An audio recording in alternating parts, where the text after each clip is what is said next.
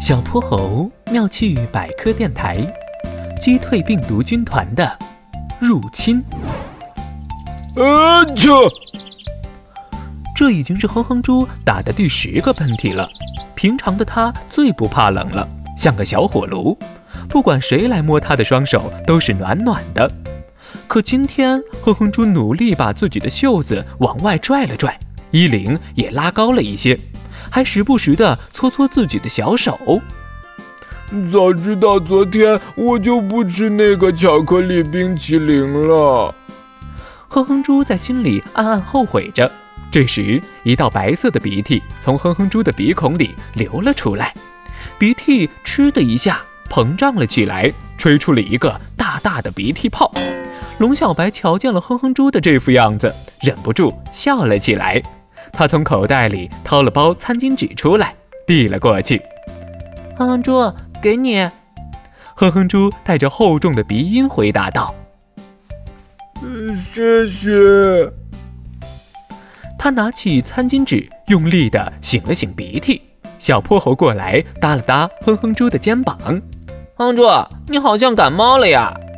哼哼猪点了点头。昨天在商场里看到了我爱的巧克力冰淇淋，一时没忍住，哎，都是贪吃惹的祸呀！这么冷的天，你也敢尝试啊？我早上出门的时候冻得直打哆嗦呢，佩服佩服！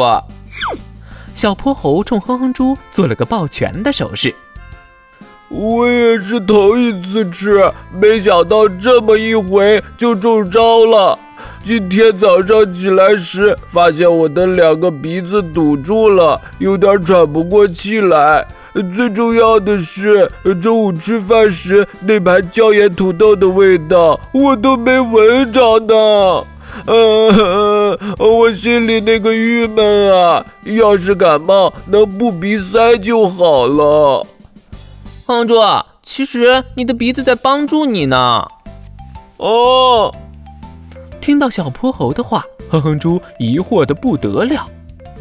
真正引起你感冒的是病毒。当病毒入侵体内时，为了抵御这些肉眼看不见的敌人，身体会自发的采取各种各样的措施，像鼻塞、流鼻涕、打喷嚏这些症状，都是身体本能的自我保护反应。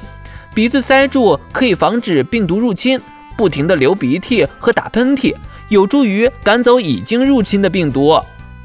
原来他们在帮我驱赶病毒啊！龙小白接话道：“对呀，晚上你喝点热水，乖乖吃药，再早早睡个好觉，马上就能恢复精神的。” Yes, sir。哼哼猪冲他的小伙伴们敬了个礼。第二天早上。小泼猴和龙小白进教室的时候，看到了一个生龙活虎的哼哼猪。你们的小火炉回来了！小朋友们，欢迎大家把心中的大问题、小问题在评论区告诉小泼猴。如果你的问题被选中，小泼猴不但会用一个故事告诉给你答案，还会有一件小礼物送给你哟。